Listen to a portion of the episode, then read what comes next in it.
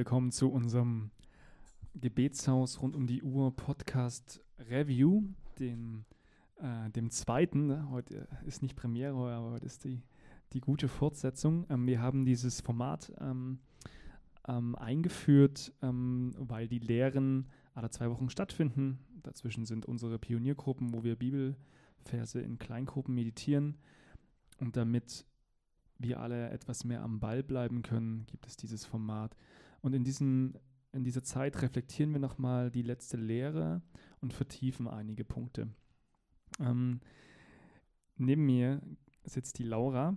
Ähm, hallo. Hallo Laura. Laura hat uns in den letzten Wochen eine Person näher gebracht, eine Mystikerin, ähm, spanische Mystikerin Teresa von Avila, vor 500 Jahren gelebt, die ähm, geistliche oder ihre geistlichen Erfahrungen aufgeschrieben hat und so eine Art geistlichen Leitfaden ähm, verfasst hat, der einen selber hilft ähm, zu verstehen, vielleicht in welcher Situation man sich gerade befindet im geistlichen Leben und was, was da wichtig ist, was man, was man tun kann, was Herausforderungen sind, wie man da reagieren kann. Ähm, das beschreibt sie, das Ganze beschreibt sie als, als innere Burg, als mhm. Seelenburg, bestehend aus sieben Wohnungen. In der innersten Wohnung wohnt Gott und sie beschreibt die verschiedenen Wohnungen, die man dadurch schreitet. Ähm, wir sind am der letzten Lehre oder die Lehre davor hat mit Wohnung 5 abgeschlossen. Da ging es um, mhm. eine, um eine innere Ruhe äh, vor Gott, nachdem man in den vorigen Wohnungen auch viele Kämpfe durchstehen äh, mhm. musste mit seiner, mit seiner leiblichen Natur. Und jetzt kommen wir zu Wohnung 6 und 7 und ähm, da geht's, ja, geht ganz schön die Post ab. Mhm. Äh, in Wohnung 6 ähm, beschreibt sie viele übernatürliche geistliche Erfahrungen, Begegnungen mit Gott von Verzückung, Vision, Stimme Gottes. Und in Wohnung 7 beschreibt sie, wie unsere Seele sich mit Gott vereinigt und in eine, in eine tiefe Gemeinschaft eingeht ganz grob darüber, ähm, das sind auch die letzten Wohnungen, die Wohnung 7 ist dann das Ziel. Ja. Ähm, darüber würden wir gerne oder würde ich gerne heute Abend mit dir nochmal reden und nochmal ein paar Punkte ausgreifen aus mhm. deiner Lehre. Laura, übernatürliche Begegnungen, Erfahrungen, Wohnung 6. Ja? Ich habe mal Seiten gezählt ähm, im, im Buch Die Seelenburg von der Theresa.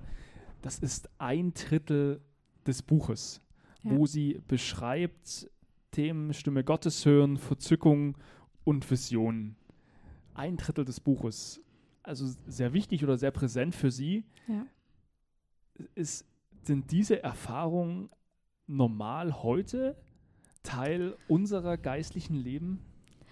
Das kommt natürlich ein bisschen an, ähm, wo, man, wo man sich aufhält. Wir haben jetzt ja auch schon darüber gesprochen, dass die Mystiker so ein bisschen das Erbe sind, auf dem auch die charismatische Bewegung steht. Und äh, genau das, was sie so beschreibt mit der Stimme Gottes hören, mit diesen Visionen, ähm, kommt, gehört halt zu den Dingen, die Paulus auch als, äh, als Geistesgaben beschreibt, als die Gabe der Prophetie, ähm, Worte der Erkenntnis.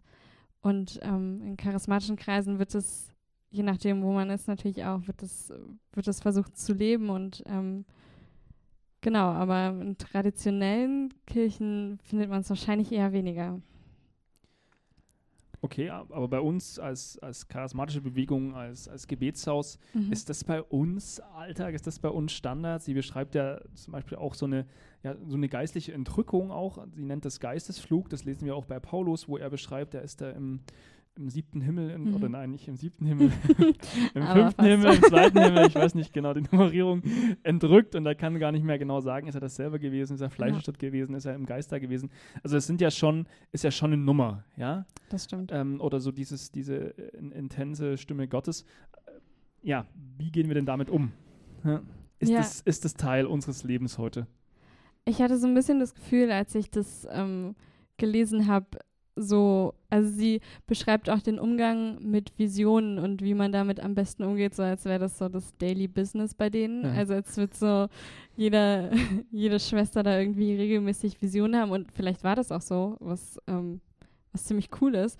Aber das vermisse ich total. Also ich glaube, so eine, so eine Bedienungsanleitung, ein bisschen wie man mit Visionen umgeht, bräuchte man vielleicht gar nicht so, weil wenn man die, wenn man das gar nicht so in der Fülle erlebt. Also sie, sie beschreibt auch oft so ein, also es steht ja nicht, falls ihr, falls es mal von Zeit zu Zeit vorkommt, sondern so, wenn das vorkommt, dann achtet da und darauf und ähm, sprecht zum Beispiel mit einer Vertrauensperson, er sagt immer der, der Beichtvater, ähm, ähm, das kann man auch gut auf einen geistlichen Begleiter oder einfach jemanden, mit dem man gemeinsam den Weg mit Gott geht, übertragen. Ähm, er sagt, sucht euch jemanden und dann, was auch viel, du meinst ja schon, das ist so ein großer Teil in dem in dem Werk eben ist, die Stimme Gottes zu hören und die Vision und das alles. Sie beschreibt ganz viel, wie man die Stimme Gottes von der Stimme des Teufels oder von dem, was in einem selbst vorgeht, ähm, unterscheiden kann.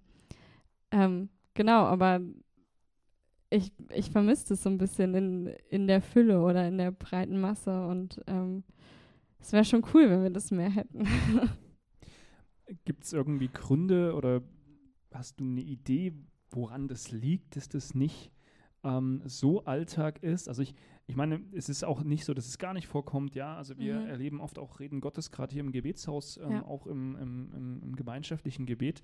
Ähm, aber es ist nicht so, also es ist im Sinne von Verzückung, Vision nicht so Alltag. Ja, also ja, es gab auch letztens wieder jemand, der hat einen Traum gehabt, der hat sehr auf eine Situation gepasst hier im Gebetshaus, aber es ist nicht, ähm, es ist nicht Daily Business, wie du ja. vor uns gesagt hast. Ja? ja Woran stimmt. liegt das und kann man selber irgendwas tun? Ja, das ist eine gute Frage. Ähm, naja, zum einen ist ja genau an dem Punkt kommt sie ja dahin, dass sie sagt, das ist Gnade Gottes und ähm, vielleicht sollten wir gar nicht erst so dreist sein und irgendwie denken, wir könnten das erbeten, wir könnten das verlangen, ähm, sondern eher, wir dürfen uns das wünschen, aber mit natürlich mit einer demütigen Herzenshaltung. Ich habe mich auch gefragt, liegt es daran, dass, ähm, dass vielleicht die Schritte, die wir selber tun müssen, die in den Wohnungen davor kommen, ja. dass wir die gar nicht tun wollen. Also ja. das gerade ich glaube, echt so ein, so ein entscheidender Punkt ist schon in Wohnung 3, wo es eben darum geht, den eigenen Willen dem Willen Gottes unterzuordnen. Und das ist was, was mhm. für die Kinder unserer Generation, sage ich mal, ähm, für unsere Zeit total absurd ist, zu sagen, ähm, ich mache jetzt nicht mehr das, was ich will, sondern ich mache das, was Gott will. Ähm, Gerade in einer Zeit, wo, wo irgendwie der eigene Wille und die Selbstverwirklichung und das alles an erster Stelle steht geht man vielleicht gar nicht erst so weit. Also vielleicht liegt es einfach schon an den, an den Wohnungen vorher. Das heißt, es wären ähm, Hebel oder Möglichkeiten, die uns gegeben sind, genau. aktive Schritte schon mal in die, in die richtige Richtung zu tun, ja. auf, äh, auf Wohnung 6 hin, sage ich mal. Ja, ja das, ist ein, das ist interessant, ein interessanter Gedanke. Ähm, was ich interessant finde bei Theresa, trotz aller geistlichen Erfahrung und Vision ist sie jemand, der auch leidgeprüft war, mhm. der auch selber sagt, das Leid, was ich erlebt habe, auch durch Verleumdung, ähm, dient letztlich dazu, zu, mich zu prüfen oder geprüft zu werden und, und mehr für die Ehre Gottes zu leben mhm. und weniger auch von der Meinung anderer abhängig zu sein.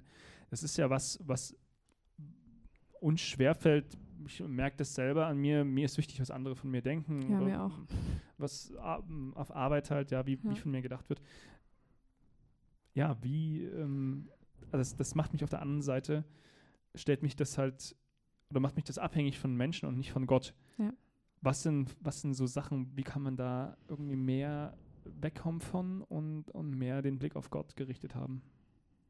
Ähm, ich glaube, so ein Punkt ist, sich irgendwie klar zu machen, welche Stimmen überhaupt zählen. Ähm, das ist jetzt mein eigener Gedanke. Ähm, so dieses, Gott hat mich geschaffen und er kennt mich wirklich durch und durch.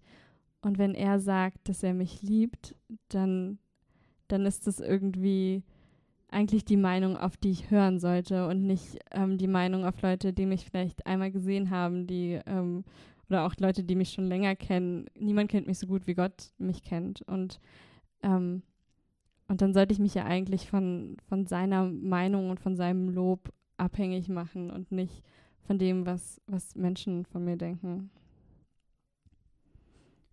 Mhm.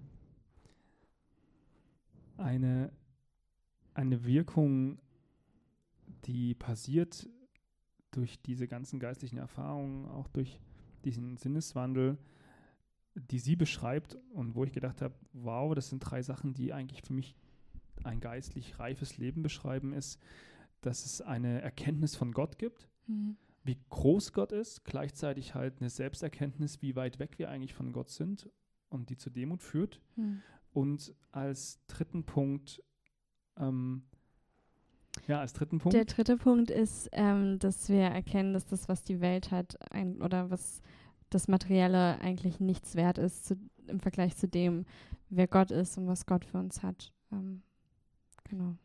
Diese drei Punkte beschreiben doch eigentlich, finde ich, ähm, oder sind eigentlich Kennzeichen von einem geistlich reifen Leben.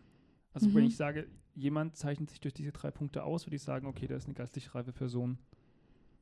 Ja, ja, das würde ich auch so sagen. Ist eigentlich, das stimmt, wenn man irgendwie erkannt hat, wie, wie groß Gott ist und wie klein man selber ist und eben in dieser demütigen Haltung kommt. Ich glaube, aus dem allein kommt auch schon. Ich glaube, allein wenn man, wenn man wirklich mal gecheckt hat, wer Gott ist, dann will man ja nichts anderes mehr. Und dann, ähm, dann sieht man auch, dass alles andere egal ist. Ähm, und dass eben auch nur seine Meinung zählt und auch nur sein Lob zählt. Ich glaube, dass es da auch, auch mit reinspielt. Ich glaube, das wird auch viele Probleme lösen, die man im Leben hat. Ja. äh, und einen klaren Fokus und einen klaren Blick im Leben. Ja. Diese sechste Wohnung, die ist ganz eng mit der siebten Wohnung verbunden. Mhm.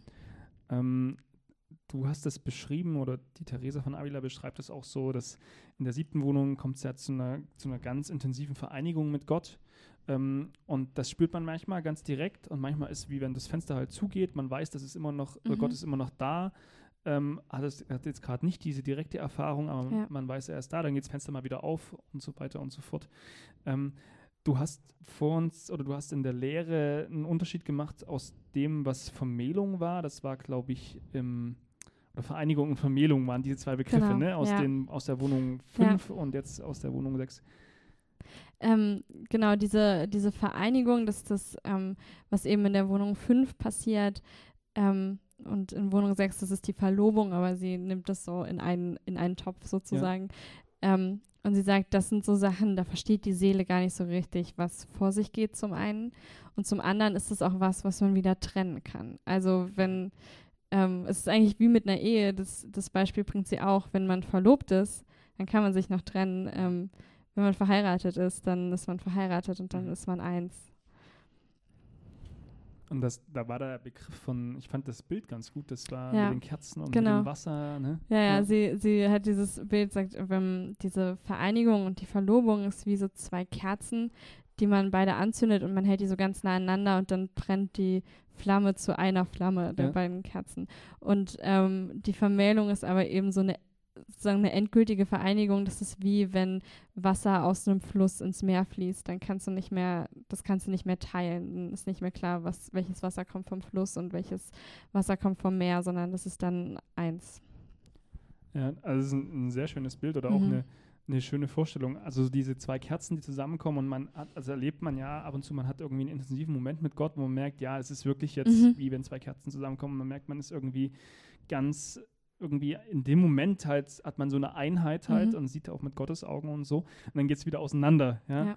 ja. Äh, und, und das ist eigentlich ein schönes Bild mit dem Wasser. Also was, was ich mir auf alle Fälle, ähm, was ich auf alle Fälle als erstrebenswert ähm, ansehen Fall. würde. Ja.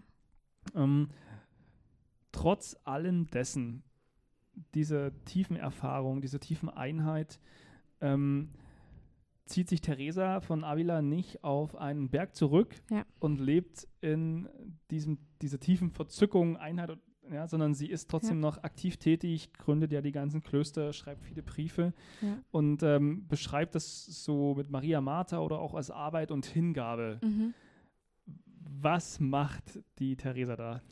Ich finde es so interessant, weil sie fängt erst an, ganz am Ende und an diesem Punkt der Vermählungen, der nach dieser Vereinigung sozusagen, fängt sie erst an, über diesen Punkt zwischen ähm, sowohl diese Hingabe und diese intensive Beziehung zu Gott, aber auch die Arbeit. Und ich weiß jetzt natürlich nicht, wie das Klosterleben aussah und wie oder wie ihr Leben aussah. Was wir wissen ist, dass sie viel auch krank war. Ähm, ich ich habe mich echt auch gefragt, war das so ein bisschen das tatsächlich so diese Wohnung vorher, ein größerer Fokus auf der Hingabe, auf dem Gebet lag, auf dem geistlichen Wachstum, auf dem näher, näher zu Gott hinkommen. Und wenn man dann mal mit Gott vermählt ist, sozusagen, dass nicht mehr, man diese ständige Hingabe gar nicht mehr so nötig ist, weil man, weil man schon eins ist und weil, ähm, ja, weil man Gott irgendwie permanent wahrnimmt und in mhm. dieser intimen Beziehung mit ihm lebt. Ähm, und das, genau, und dass das dafür sorgt, dass man auch freigesetzt wird, eben das zu tun, wozu Gott einen berufen hat, große, sagt, große Werke zu tun, ähm, wobei es noch wichtiger ist, das mit großer Liebe zu tun.